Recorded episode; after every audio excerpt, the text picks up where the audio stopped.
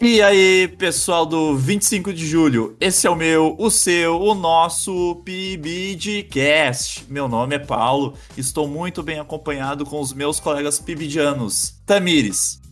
Tamirinha, a rainha, a mais mais desta balada, está aqui mais uma vez com vocês. Um beijo. Vamos lá, João. Boa noite, meus queridos, simpáticos e admiráveis. E por que não, cheirosos colegas de bancada. Como é que vocês estão? Tudo certo? Lembrando que a gente está gravando isso daqui, cada um em sua casa. Apesar de todo mundo tá, esteja vacinado. Tá, não dá pra sentir esse cheiro, não. Eu tô conseguindo ver o cheiro, eu tô conseguindo ver o cheiro. Ah, perfeito.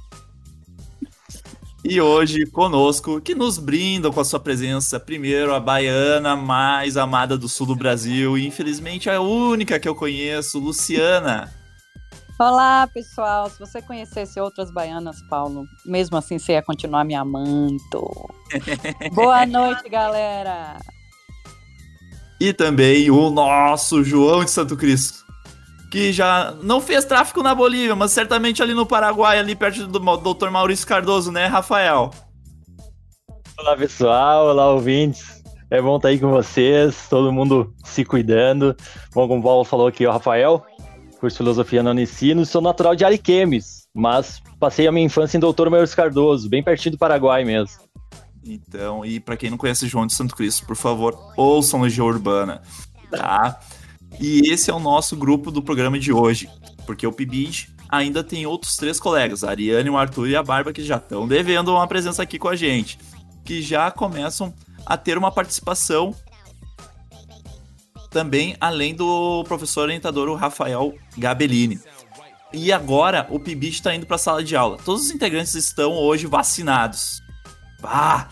E pelo menos é com a primeira dose.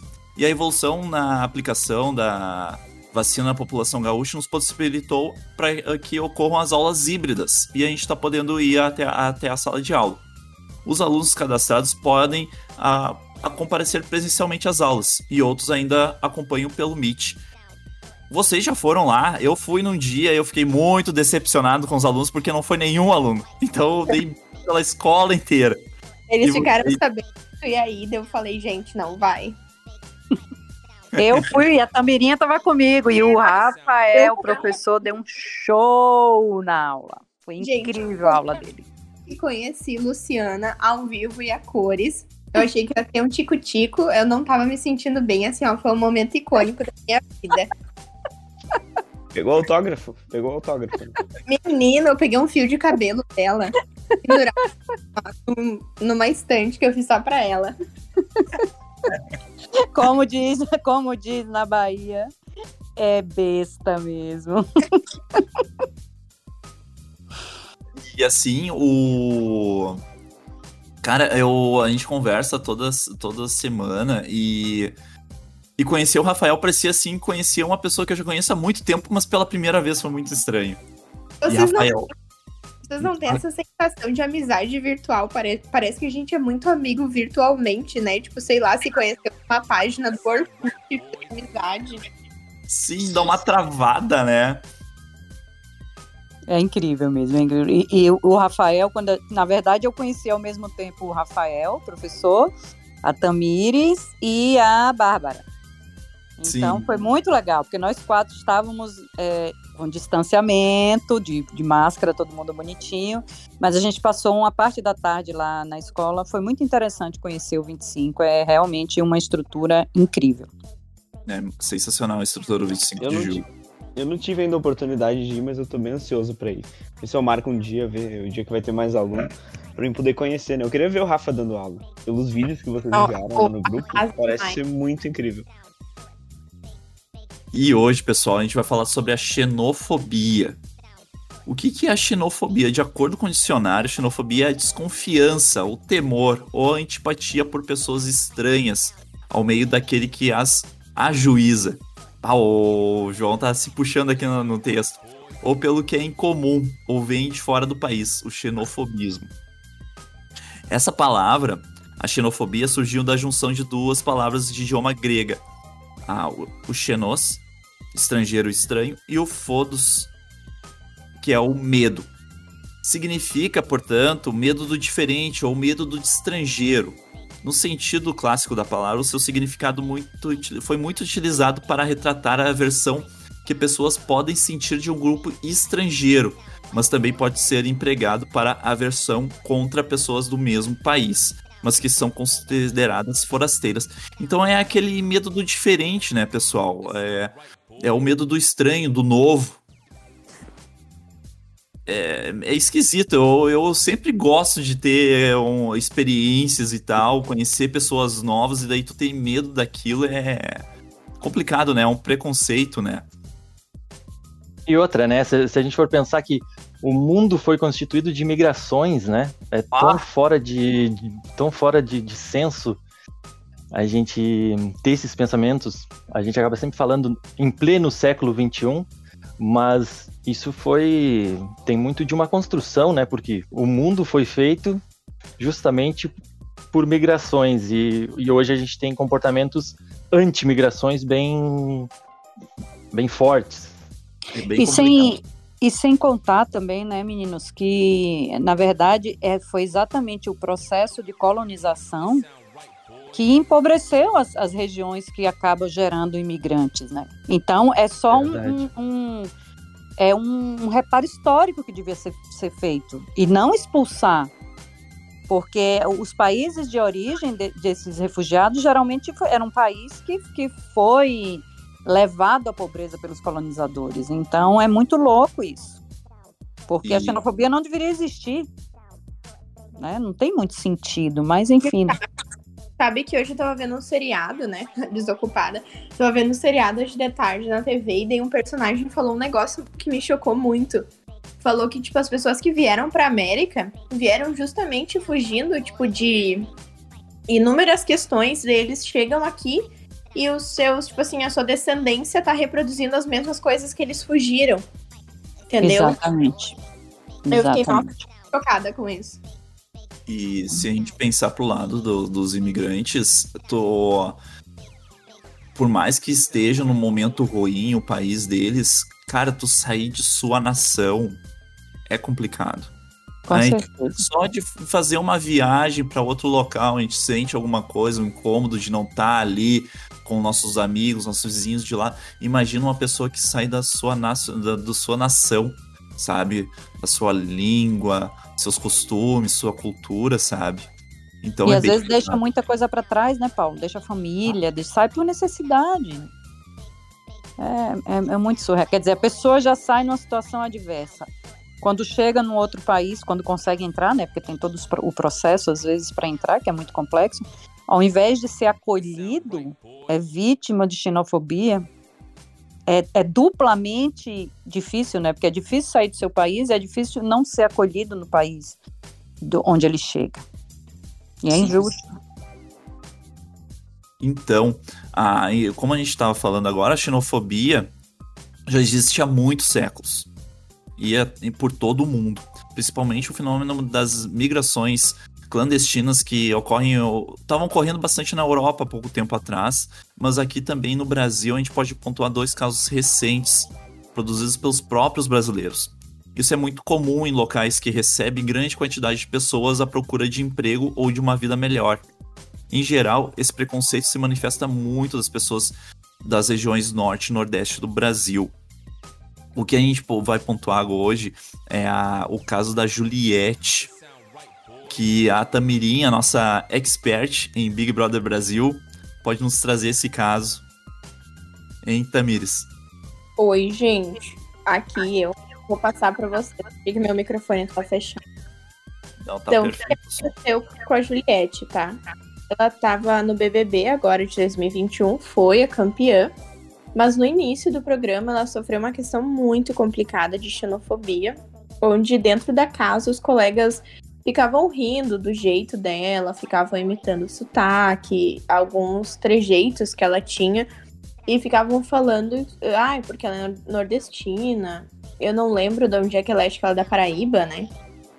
É da Paraíba. Da Paraíba. E, da Paraíba, né? E eles ficavam rindo dela, simplesmente dizendo assim, teve um comentário da Carol com K, no caso, não sei se eu posso falar, agora eu já falei, que ela falou assim: lá na terra dessa pessoa é normal falar assim. Eu sou de Curitiba, que é uma cidade muito reservadinha. Por mais que eu seja artista e rode o mundo todo, tenho os meus costumes, eu tenho muita educação para falar, não falo pegando nas pessoas. Nisso a Carol estava se referindo a Juliette, a, ma a maneira que ela fala, que ela se expressa, e nisso a casa inteira concordou, no caso não se impôs contra mesmo que outros colegas também fossem do Nordeste, até mesmo do mesmo estado, todos foram submissos dessa situação e ou concordaram com a Carol ou apenas não falaram nada, mas a maioria riu junto. Sim, é muito complicado o, essa omissão, sabe? É que a gente não, não pode ser mais a, apenas ser contra, mas ser anti, né? Se manifestar contra esses tipos de manifestações. E assim, Luciana. Luciana é nossa baianinha, né? Que, quantos anos você tá aqui no Sul, Luciana? Em janeiro faz 20 anos. 20 anos, é. 20 anos. E, Luciana, como foi tua trajetória aqui no Sul?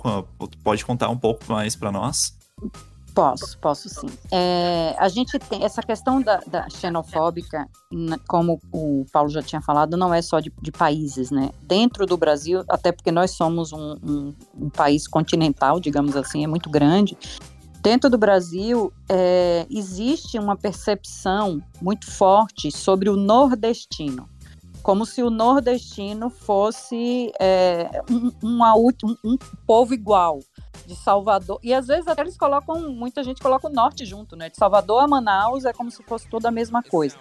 Então eu vou pegar até uma carona no BBB, porque muitos de vocês devem ter conhecido a Juliette e vocês devem ter percebido o sotaque dela. Então, quando ela falava muito meu tio, ela tinha um sotaque muito característico. E a Bahia, por exemplo, só para a gente, para que vocês tenham uma ideia do tamanho que, é, que há de diferença de, de, das pessoas mesmo na mesma região. No próprio estado da Bahia, eu sou do interior da Bahia e depois fui morar em Salvador. No próprio estado da Bahia, a diferença cultural e, inclusive, a, a diferença do sotaque é muito grande. Eu, quando morava no interior da Bahia, eu falava muito parecida com a Juliette. Eu falava meu tio, minha tia, painho, mainha. Quando eu fui morar em Salvador, é, o sotaque de Salvador é outro, completamente diferente. É muito mais carioca, muito mais próximo do carioca. Então, eu falava meu tio, minha tia, meu pai, minha mãe. Então, só para vocês terem uma ideia de como é difer a diferença cultural, às vezes está no mesmo estado. Então, essa história de achar que nordestino é tudo igual, que nordestino fala de um jeito, que nordestino é preguiçoso, que nordestino é festivo, é uma coisa completamente equivocada, xenofóbica. E eu vim para o Rio Grande do Sul numa situação muito favorável, porque eu vim assumir a diretoria de uma grande empresa aqui gaúcha, e mesmo assim eu fui muito vítima de xenofobia.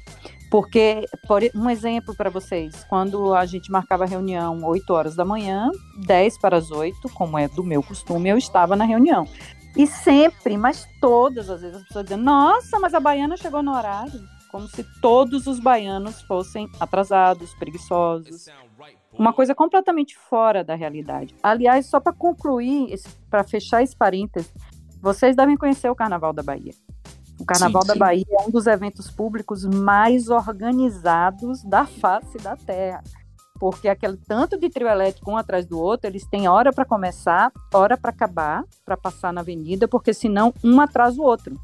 E a multa é altíssima se um, se um trio elétrico não, não cumprir o seu prazo então, é, a organização do Carnaval da Bahia é uma organização muito grande. Não tem nada de preguiça, não tem nada de, de, de, de ah, a pessoa é festiva porque está trabalhando no carnaval, esquece do horário e vai dançar. Não tem nada disso. As pessoas que estão usufruindo do carnaval estão se divertindo. As pessoas que estão trabalhando no carnaval é um trabalho de imensa responsabilidade. Então, quando as pessoas olham, ah, o carnaval da Bahia é uma bagunça, é só alegria, é só axé. Não, por trás desse axé, por trás dessa alegria, tem muito trabalho, e um trabalho muito sério, que a maioria das pessoas acha que só trabalha desse jeito o paulista, o gaúcho, o baiano não. Então é uma prova de que baiano trabalha tão bem, tão competente e cumprindo os horários tanto quanto qualquer outra pessoa do Brasil. Então é só para vocês entenderem um pouquinho como a xenofobia reduz a gente, reduz as pessoas. Né? Então, antes de vocês, é, quando vocês tiverem a tentação de comentar uma região do Brasil ou outro país com uma característica única, repensem, porque a gente tem múltiplas características em todo o mundo. É isso, galera, por enquanto. E o que a gente, a gente podendo trazer assim mais para perto do, do gaúcho, né? O, as regionalidades elas acontecem aqui no Rio Grande do Sul, né? A pessoa que é de Porto Alegre o, é, é diferente da região metropolitana e é diferente do, da pessoa que é mais do interior do Rio Grande do Sul, que, que até brinca, o pessoal, as pessoas, os gaúchos até brincam entre si, né? Sobre o ba, o che, o né sabe? Tem pessoas que utilizam mais, o sotaque é diferente, então essa regionalidade se existe aqui no Rio Grande do Sul, que é um estado em si, que é menor até que o da Bahia, né? Imagina uma região inteira. O povo gaúcho é diferente do povo catarinense, que é diferente do paranaense. Então imagina também no, no, no Nordeste isso acontece, entendeu? É bem, é bem, é bem óbvio, né? É bem óbvio, mas é o preconceito, né? A falta de conhecimento e que traz essa ideia de história única sobre as pessoas do Nordeste, né, principalmente. E o outro. E o Deixa outro... eu só fazer um pode, comentário. Pode um comentário do, do aconteceu comigo. Que quando a gente foi lá no 25, estávamos eu, Luciana, a Bárbara, a colega e o professor Rafael. Eu me atraso para tudo sempre, gente. Eu tenho certeza que no meu enterro eu vou me atrasar. Mas chegamos na escola e eu fiquei de dar uma carona pra Bárbara da estação até o colégio, porque ela é de São Leopoldo. E eu falei para ela, meu, eu vou me atrasar. Tava saindo de casa no horário que eu planejei chegar lá para pegar ela. Chegamos na escola e estava quem lá paradinha na porta? Lu Luciana. Paradinha. Exatamente. Cheguei 10 minutos antes do acordo. Eu cheguei atrasada, mas o professor chegou mais que eu. Então, gente, sulista... E a Baiana era eu, né, pra você ver. Sulista também é atrasado. Tipo, eu, me atraso para tudo. Hum. Hora de rever esses conceitos, né, Otamiris? Mas então, o outro caso que foi recente também, que foi do nazismo no shopping, né? E, João, tu pode narrar esse caso pra gente? Opa, claro, por favor. Vou ler aqui um, uma notícia do site istoé.com.br. Vamos lá. Nesta quinta-feira, um jovem que usava uma faixa com suástica no braço esquerdo foi expulso de um shopping em Caruaru, no Pernambuco. Os clientes ficaram incomodados com a presença dele, só incomodados denunciaram aos seguranças e o rapaz foi retirado do local. As, informação, as informações são do G1. Em um vídeo que circula nas redes sociais, é possível ver um rapaz com símbolo nazista em cima da, da blusa de manga longa preta, com capuz, enquanto circula no shopping, ele alega: É a minha liberdade, afirmou o jovem a ser abordado. Cara, mano, bizarro. E pior, é, vocês assistiram esse vídeo? Sim. Sim, cara, é... os populares ficam, ficam pedindo para ele tirar a suástica. Tipo, o problema não é ele pensar do jeito que ele pensa, é só ele mostrar que ele pensa desse jeito. Cara, muito bizarro, na moral. E assim é. Sim, é... E, e, e, outra ainda, desculpa, Paulo, de, de interromper. Não. Mas em outra também é a, é a questão dele virando pro segurança e falando assim: tá, mas e a minha liberdade? E aí a gente acaba, acaba entrando muito na, na discussão que dá até uma, um, um artigo isso, né? Que é aquela coisa, ah, como que tu deve reagir a essas questões. Porque. Pouco na cara. É, sabe, tu, tu, tu fica olhando assim, daí tu, tu fica pensando, cara, como que alguém tem a capacidade de sair com um símbolo desses e ainda colocar como justificativa a liberdade dele em expressar um ponto de vista? Sim, não, pessoal. e tem outra coisa, além de ser sem noção, é, é contra a lei, né? Porque a, a, Constituição do Brasil é muito clara contra isso. Não pode se fazer nenhuma apologia ao nazismo. Isso é a pessoa pode ser presa. Então, só que agora essa questão de, da minha liberdade de expressão é, é, agora virou tudo que você quer fazer, tá tudo bem, tá tudo exatamente, em nome da sua liberdade. Exatamente. As, as, pessoas, as pessoas querem liberdade para cercear a liberdade dos outros. Né? Exatamente. O importante é bizarro. É, é aquele é. paradoxo de, paradoxo de tolerância do. Acho que é do Popper. A gente viu, inclusive, no PIBID aqui. É, cara, como que tu tolera os intolerantes? E... O que a gente faz com esse cara? Se não aplicar a lei, né? De prender ele, que não foi o que ocorreu. O que, que a gente faz? Publicamente.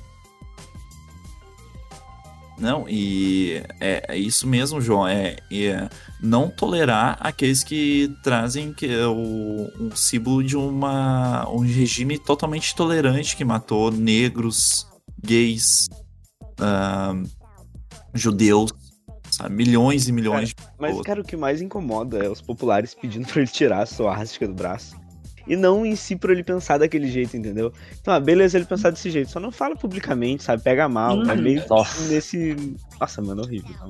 E assim, o teu direito acaba exatamente quando começa o direito do outro, né? Então, você tem liberdade até o ponto em que a sua liberdade não está tirando a liberdade do outro. Então, é muito louco isso. E vamos para a raiz do problema, né? Que ele tá de... ele quer usar o direito de minha liberdade para defender um regime que não libera a liberdade, não tolera a liberdade. Preso por isso. É exato. É contraditório, gente, não pode ser. Não, é bem complicado. Até, até um adendo que eu queria fazer, eu sei que até já peço desculpa antes, mas o papo é para não é para não, não se aprofundar muito, né? Mas o é impossível não, não lembrar, é um livrinho bem curto do Voltaire que ele escreve o Tratado sobre a Tolerância. E aí, um determinado ponto lá, ele coloca que é preciso, portanto, que os homens comecem por deixar de ser fanáticos a fim de merecer a tolerância.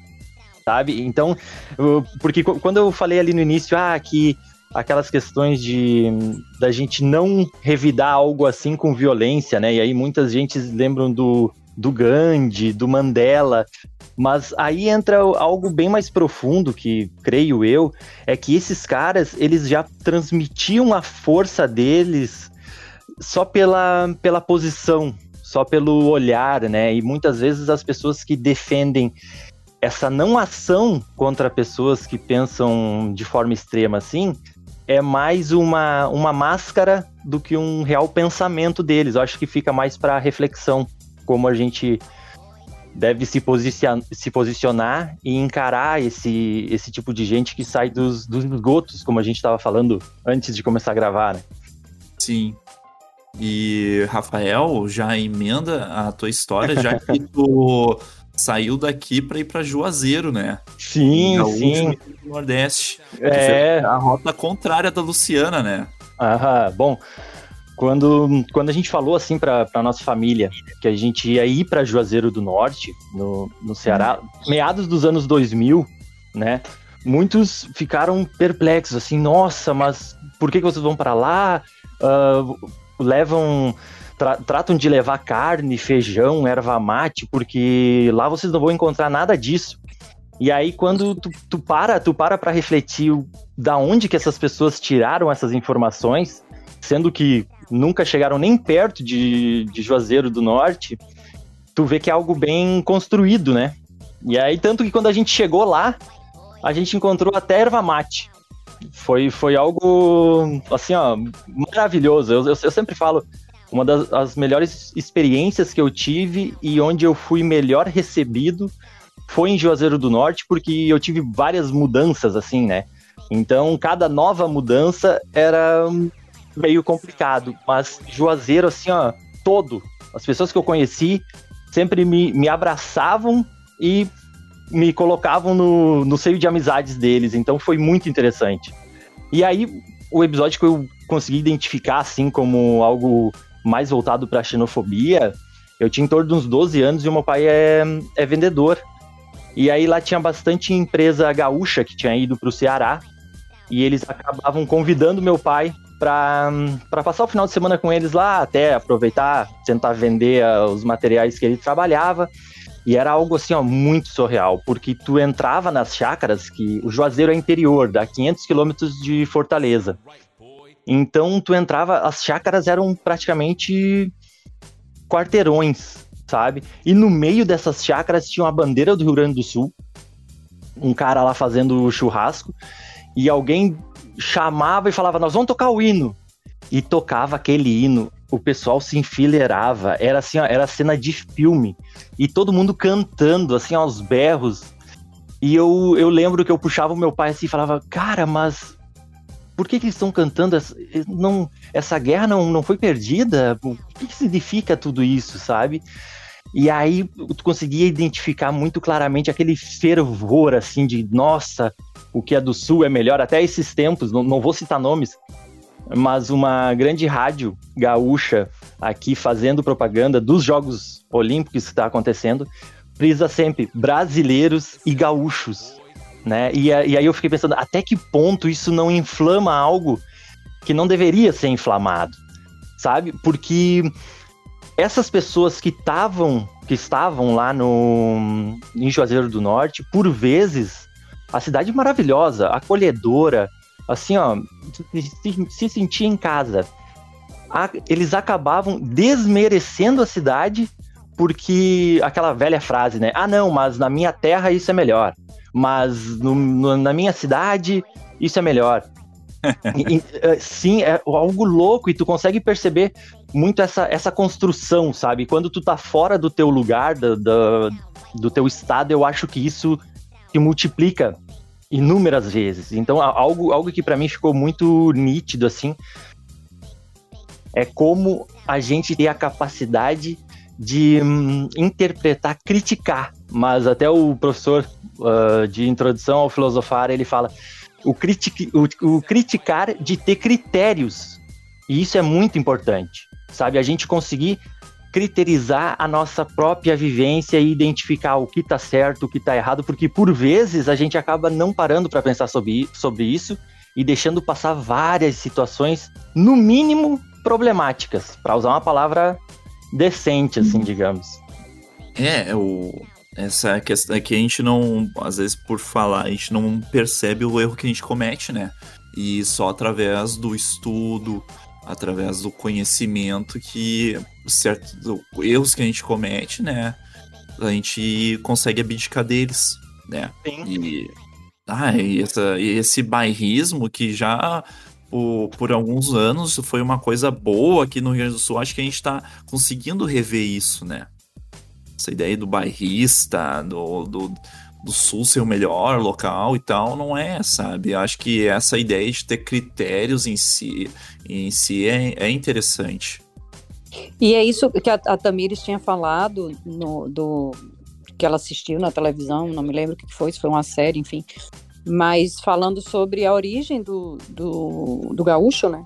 A maioria dos gaúchos, a maioria não sei, mas uma parcela muito grande de gaúcho veio imigrante também fugindo da fome, fugindo da guerra e veio para cá, então deveria ser mais acolhedor, né? Italianos e, e alemães, né? Cara, pois o é. pior, eu, eu, acho que o mais bizarro é que isso não é lógico, não é algo científico, principalmente porque a gente não, a gente, eu digo a gente, eu nasci no Rio Grande do Sul e vivo aqui, tá? A gente não lidera nenhum ranking positivo. A gente lidera ranking do negacionismo, mas sei lá, educacional, por exemplo, a gente não faz parte nem do top 5 do Brasil. Cara, a gente. Logicamente isso não funciona também. Então, cara, é muito bizarro como ainda se mantém assim. É, a gente é o top 5 em votar errado nas últimas eleições. Nada, a gente é o top 1. Acho que talvez a gente perde só pra Santa Catarina. É, é. Eu sei que a gente tá. Bah, topzera na, na, na, na, no erro. Aí a gente tá na disputa. pois então, pessoal, eu acredito que a gente não deve excluir o que é diferente de nós construir uma história única, uma visão única é, em cima de algo ou alguém torna o superficial um, um aprendizado que pode mudar a vida de uma pessoa, que pode engrandecer o nosso a nossa vivência aqui no, nesse mundo, né? Que por vezes é passageira. E, e ter pessoas como a, a Luciana, que vem lá do, da Bahia, ou o Rafael, que pode trazer o conhecimento que vem lá do, de Juazeiro, do Norte, lá no Ceará, sabe? E trazer todo esse conhecimento de outras pessoas, outras vivências. É hiper interessante. Isso também acontece lá na Unicinos, né? Eu, quando entrei na Unicinos, eu pensei que ia ser só a galera do Capilé. Só os, só os pessoal de São Leopoldo. E daí tu vê e encontra pessoal da Serra, sabe? Encontra a Luciana, que é da Bahia, então é, é riquíssimo, é riquíssimo tu poder ter contato com tanta gente diferente. Eu vou contar uma coisa para vocês aqui que é bem interessante, porque é muito engraçada até, mas para ver o tamanho da diversidade desse país. Quando eu vim para cá, meus filhos, eu tenho dois filhos, né? Então eles eram muito pequenininhos. E a minha filha estudava numa escolinha chamada Pé de Moleque, lá em, em Novo Hamburgo. E uma vez ela chegou em casa, chora, ela chorava muito. E o que foi, minha filha? Eu não quero mais voltar para essa escola. Eu não quero mais voltar para essa escola. Eu falei, mas por que, minha filha? Ela falou, porque eles ficam me xingando de baguria. E eu não sei o que é baguria. Eu não quero mais ser xingada de baguria. Aí eu também não sabia o que era baguria. Aí eu fui falar com a diretora da escola. Ela disse, mas Luciana, e os meninos ficam falando, baguria não faz isso. Ela não sabia o que era ba, guria. Então, na cabeça dela era um xingamento. Ai, então, isso também eu pego esse gancho, porque já que, que esse podcast é para a maioria das pessoas que vai escutar, que vai interagir, é jovem, para que também se tenha essa percepção de que é de pequenininho que a gente ensina. Eu sentei com a minha filha, expliquei que isso era um sotaque, que as pessoas falavam guria, ao invés de chamar menina, como a gente chamava em Salvador menina, que eles chamam guria, como em outros lugares do Brasil chamam de outra forma. Então, que ela não é, isso não era xingamento, era só uma característica. E eu tive que ensinar muita coisa para os meus filhos a respeito da diversidade, porque nós vínhamos de um estado muito diferente do estado do Rio Grande do Sul. Então, isso eu acho que esses jovens que estão ouvindo e que futuramente serão também pais, né, eu acho que, que é daí que a gente começa a mudar um pouco essa cultura. É ensinando para as crianças que a inclusão é extremamente necessária. E que a, o, o, preconceito e a xenofobia são coisas cafonas, são coisas desnecessárias, desumanas e que não agregam em absolutamente nada. É, e muita gente usa a xenofobia para se autopromover, porque a partir do momento que eu digo que o outro não é bom, eu estou automaticamente dizendo que eu sou melhor. E na verdade não existe isso, né? Não existe quem é melhor, quem é pior. Todos nós somos brasileiros. Oh, e mais que isso, todos nós somos do planeta Terra, né? Nós somos todos irmãos, todos iguais. Todos humanos, né? Exatamente. A gente está falando da experiência da Luciana no Rio Grande do Sul. Quero colaborar com mais um Aconteceu Comigo. E foi a primeira impressão que eu tive da Luciana na nossa cadeira de uh, História Medieval Oriental que foi no segundo semestre do ano passado, que eu não conhecia ela ainda do PIBID, o grupo não tinha começado ainda. E eu lembro que logo nas histórias, ela exibida como sempre, né? Gostava de que ela via... Porque a Luciana viajou muito, tá, gente? Pra quem não sabe, Luciana é tipo assim, viajou o mundo e ela vai me levar junto da próxima vez. E daí ela contava na aula as experiências dela e eu achava aquilo incrível. E daí um dia ela falou que era da Bahia. E meu primeiro pensamento, desculpa, tá, Luciana, mas foi muito involuntário. Acho que muito dentro da minha mente eu pensei, caraca, como é que ela é da Bahia e fez tudo isso? Como se uma pessoa da Bahia não pudesse agora, tá, gente? Ela, só porque ela é baiana, ela não pode viajar. Mas foi um pensamento muito interiorizado dentro de mim. E eu fiquei tipo, ah, não é nada. É isso está muito arraigado, né, Tamires? É. Assim, a, na, arraigado no, no inconsciente coletivo, a história da, da história única que o Paulo está falando. É, que é a história única. Depois eu pensei, não, nada a ver, a menina, né, dá um show, tá quase dando aula no lugar do professor, porque ela não parava de falar. Mas, eu... Isso é elogio ou é defeito? É uma indireta, assim, ela foi bem pois sutil. É, tô sentindo indireta aí. Eu sou a tua maior fã nesse Brasil. Para, Lulu. Eu lembro que eu fiquei muito chocada e depois eu fiquei muito reflexiva sobre isso. E eu até comentei com os meus pais, tipo, cara, eu quase que rebaixei a minha colega só por ela ser baiana. E eu, nossa, foi um momento bem intenso para mim, porque eu me senti mal por ter pensado isso sem querer, sabe? Porque eu não pensei, nossa, ela é baiana, não pode. Foi algo muito sem querer. E nossa, Luciana, te peço desculpas por isso, tá? Mas queria compartilhar que o preconceito tá muito enraizado dentro da gente eu tento ser o mais desconstruída possível. E eu pensei isso sem querer. Escutando o teu relato, eu já pensei, nossa, mas ela é baiana e fez isso. Por que, que o baiano não pode fazer, entende? Por que, que qualquer pessoa não pode fazer isso? E. Eu acho... acho que tem muito a ver com essa questão do perigo da história única, que o Paulo acho que vai falar mais um pouquinho. E que até, galera, é, uma, é um livro super é, bacana de ler, ele não é grande, é um livro bem legal, assim, tem uma linguagem muito boa, que é da Chimamanda Adichie, que se chama O Perigo da História Única, que eu acho que o Paulo vai falar um pouquinho mais. Que é exatamente reduzir a pessoa, como a Tamires falou, isso está tão dentro da gente que é involuntário. Então, isso a gente tem que lutar contra, essa redução que a gente faz das pessoas. Mas não muda o teu jeito de ser, Luciano, nas aulas, porque, olha, eu fui, eu sou colega da Luciana em muitas cadeiras, e minha tática para me dar bem, tirar uma nota boa, é fazer a apresentação antes da Luciana. Porque a Luciana e a Natália, que é uma outra colega que a gente tem, cara, não tem como. Não, não, não disputa que tu vai se dar mal. Então eu sempre tentava ser o primeiro para a professora ter uma linha assim, ah, é daqui. Daí aparece a Luciana Natália e acaba com qualquer apresentação do resto da turma. Tá? Também não é assim, Paulo. tá, então já que a Luciana trouxe, introduziu. E hoje eu tenho um muito grande admiração pela Luciana e pelo Rafa, tá?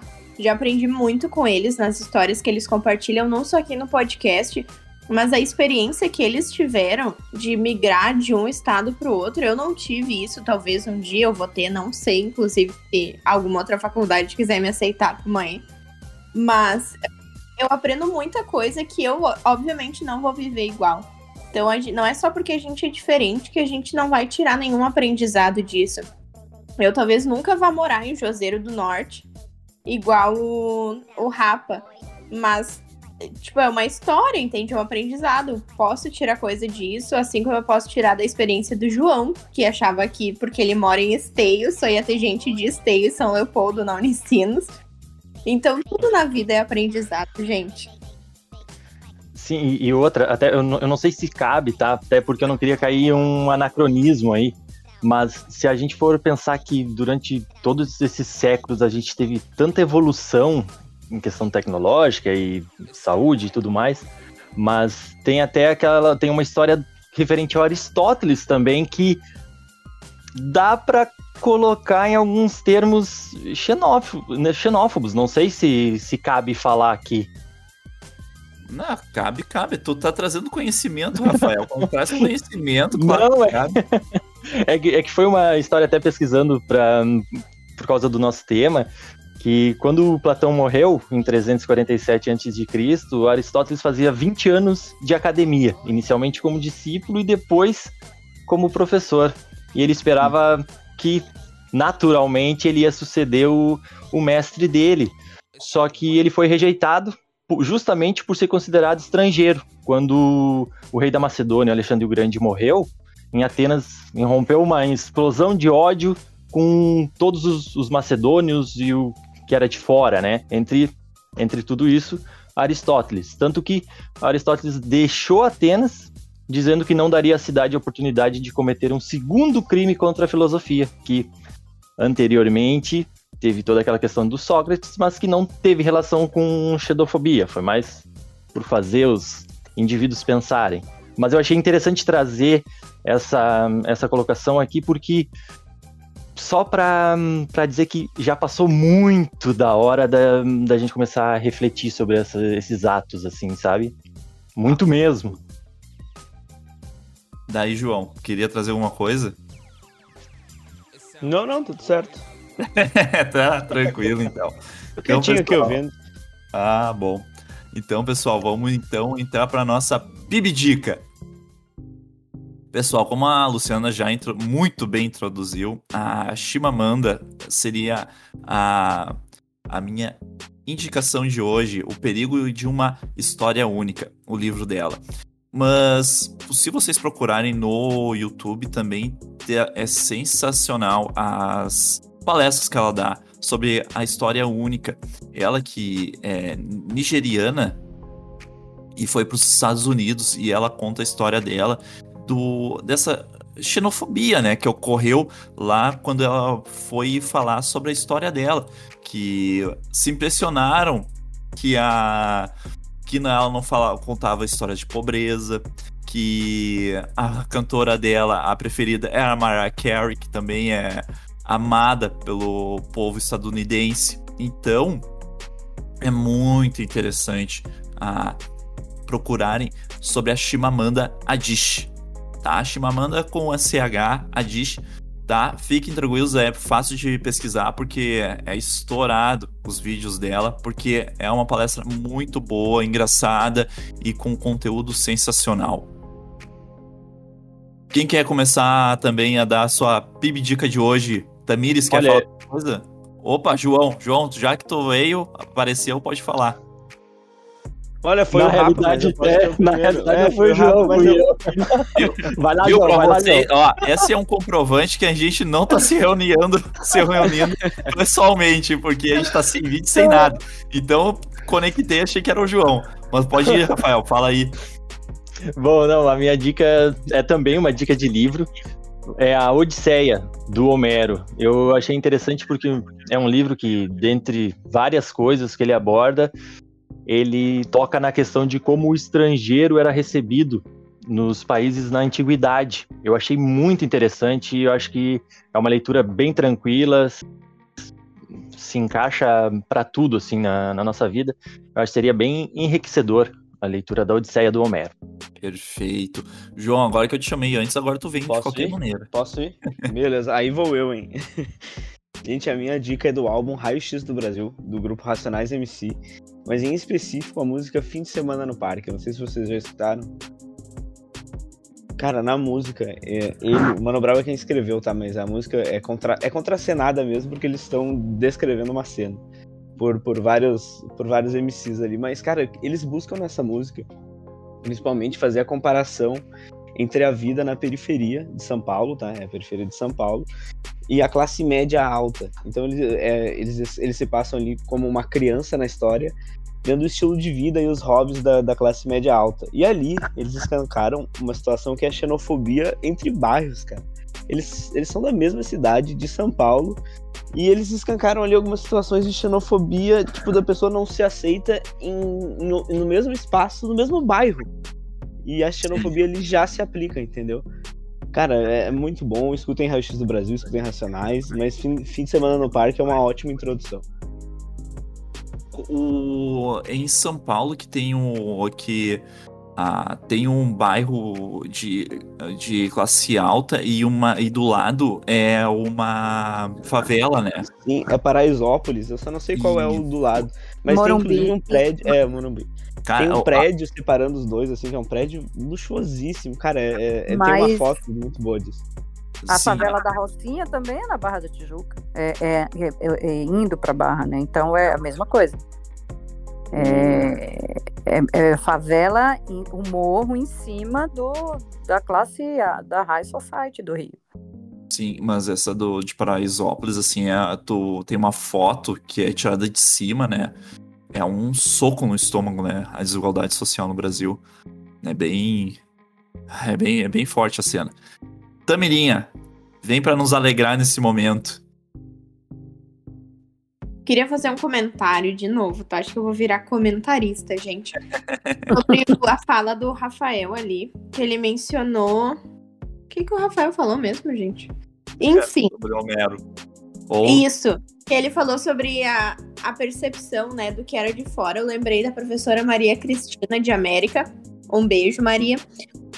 Ah, que ela falou, durante as aulas, obviamente, ela falou, porque, né, tá na história, sobre qual era a percepção dos colonizadores quando eles chegaram e os povos nativos daqui, né, os povos primários, recebiam eles bem com festas, com comida, né? Porque era o costume daqui. E eles tinham uma visão totalmente do costume. Eles achavam que eles estavam querendo ah, agradar para não morrer, mas na verdade eles estavam querendo agradar por agradar, por vamos ser amigos, entende? Queria comentar isso porque conhecimento é livre, né? Mas a minha PIB dica é sobre um filme que eu vi em outra cadeira, gente. Parece que eu tô querendo ganhar nota, porém não. É um filme que a professora Ana Paula passou na cadeira de teoria Zoom. E é um filme muito bom. É, o nome em português é Uma Cidade Sem Passado. Ele é alemão dos anos 90. Ele é bem curtinho, tem uma hora e meia. E no início ele é meio brocochô. Mas depois ele fica muito bom. Ele retrata uma menina que recebe a tarefa de escrever como se passa na Alemanha, escrever como a, a cidade dela reagiu, agia durante o Terceiro Reich. Então ela vai atrás de dados, de fontes, porque ela fala com a avó dela e a avó dela é muito revoltada e ela era bem antinazista, ela chegou a ser presa e a avó dela conta as histórias para ela. Quando ela vai atrás de dados sobre isso, de informações, ela não encontra nada porque a cidade tenta apagar o passado deles, retrata muito bem essa questão de apagar um período da história, porque hoje em dia não fica mais bonito na fita, sabe? Então recomendo demais. Eu gostei muito do filme, inclusive quero olhar uma segunda vez agora que eu tava vendo novamente sobre ele. Recomendo muito. Uma cidade sem passado tem no YouTube legendado porque é em alemão. E bem interessante do, desse filme também é que essa, essa tentativa de apagar a história era, era institucionalizado, né? Ela ia atrás dos documentos e era e no, nos, nessas, nessas repartições públicas, né, que tem, que tem lá, ela, ela muitas vezes era barrada, né, com inúmeras justificativas, ela sempre mantendo a esperança de conseguir os documentos e é quase que um documentário, né, mas claro que não é, é uma, é uma história, uma ficção, né, mas é. é bem interessante. O ponto que ela entra na justiça contra a própria justiça para ter acesso aos documentos e eles sempre tentam, ah, perder, ah, tá no nome de não sei quem, precisa pedir autorização. E daí, ai, ah, perdemos os documentos. Daí até que ela consegue meio que roubar os, as cópias dos documentos e deles explodem a casa dela, meio que queima de arquivo, assim. Sim. E Luciana, para fechar com chave de ouro o programa de hoje, qual é a tua PIB dica? Ah, eu pensei em várias dicas aqui, já mudei de opinião 200 vezes. Eu vou ouvindo vocês, vou mudando de opinião. Então eu vou pegar carona no João e vou, vou indicar uma música também. Perfeito. Que é Amarelo, do Emicida. Hum, Tudo ai. que, não só a música, como o clipe, como o show, é toda uma história incrível. E, assim, o que me marcou. Primeiro, que é, que é incrível a, a música. E o que me marcou muito é que ele fez um show no Teatro Municipal de São Netflix. Paulo. Isso, tem no Netflix.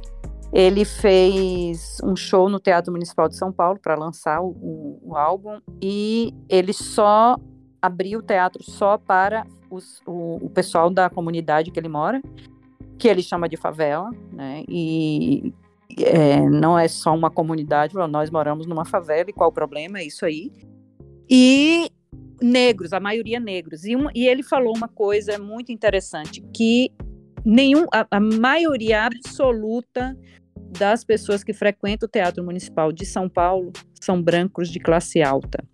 E que ele estava dando uma oportunidade para os negros que construíram o teatro entrarem no teatro, porque eles só pisaram ali para construir.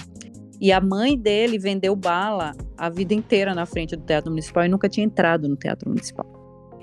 Então, assim, é, uma questão. O preconceito é, é extremamente forte e ele está muito normatizado, né? Então, quando a gente fala essa questão do, do, estrutural, né, do racismo estrutural, do machismo estrutural, e que muita gente fala que é mimimi, falando também do, do, do filme que a Tamira estava indicando, ela, por estar tá indo em busca da história da, da cidade dela, que foi envolvida com o nazismo.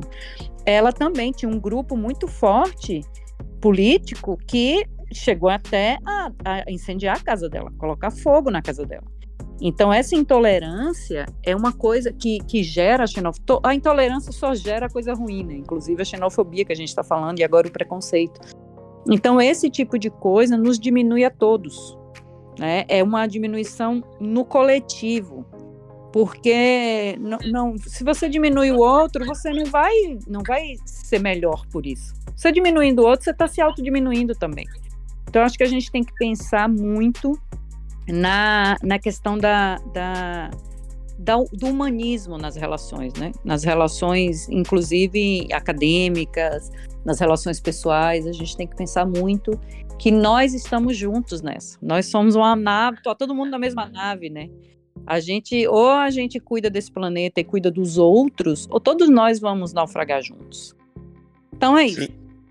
Ainda sobre essa questão do Emicida, eu sou muito chat do Emicida, tá, gente? Desculpa. Ele, em uma entrevista, ele fala que a vida inteira ele passou na frente desse teatro municipal. A mãe dele trabalhou perto do teatro municipal e ele nunca se sentiu. Mas assim, ele nem nunca se imaginou dentro do lugar. Porque a gente vê como o preconceito ele é institucionalizado. Ele não achava que aquele lugar era dele, entendeu? Ele poderia estar lá dentro. Então, cara, é muito chocante ver ele falando nessa entrevista. É, é no podcast Podpah. Uma entrevista bem longa e ele fala sobre isso. Como ele, da cidade dele, ele passava todo dia ali na frente e ele não se sentia parte daquilo ou no direito de frequentar aquele teatro. Então, é, cara, é a xenofobia assim no, no, de bairro mesmo, né? É, é um alto grau e a cultura, né? A arte é. Pra, pra gente fugir do, de todo dessa vida que nos massacra, né? Só a arte consegue. Então, pessoal. Então, isso daí é por hoje. Beijo, Tamires. Beijo, família. Beijo a todos. João te ama, tá, João? João. João. Cortou, eu não, não escutei, eu não escutei. Cortou aqui. eu só escutei o tá, João. Eu vou concordar então, tá bom? Que bom, João. Falei que te amo, tá? Hoje eu Ah, estou... é, sabe que é recíproco. Muito amor envolvido. Olha só. Da Tamires, olha, coração de pedra. Cara, pô, parou. Nossa, me senti muito ofendida agora. Luciana, muito obrigado pela tua presença. Obrigada, queridos. Foi uma delícia essa discussão, esse bate-papo. Espero que amplie o olhar de muita gente e que a gente siga junto fazendo mais conteúdo legal. Beijo! Sensacional. E Rafael, muito obrigado também. Obrigado, capaz. Nossa, até é uma honra estar aqui com vocês e desenvolver essas habilidades de pensar criticamente essas diversas realidades que a gente tem em prol de, de algo que realmente significa o viver em conjunto, né? Então, olha, forte abraço e cuidem-se, né, pessoal? Cuidem-se porque é isso que resta. É, é o que isso que resta e vacinem-se, por favor. Vacinem-se. Pessoal. Gente, terminar, só queria lembrar uma frase do Gabriel Pensador, que ele fala na música, não lembro qual, mas ele fala que preconceito é burrice. Só queria terminar com isso. O nome da música é Preconceito é Burrice mesmo. Não, acho que é a Cachimbo da Paz, ele comenta isso. Ah, Cachimbo da Paz, o do Gabriel Pensador, é um clássico. Enfim, gente, preconceito é burrice, isso é antiquado, e a gente deveria estar falando de nossa, como é bom viver num mundo sem preconceito, pois nossos ancestrais há mil anos atrás estavam convivendo com isso. E novamente a gente tem que falar com isso porque a galera não evolui. E o estudo tá aí para isso. Feito então, pessoal. Grande abraço e tchau!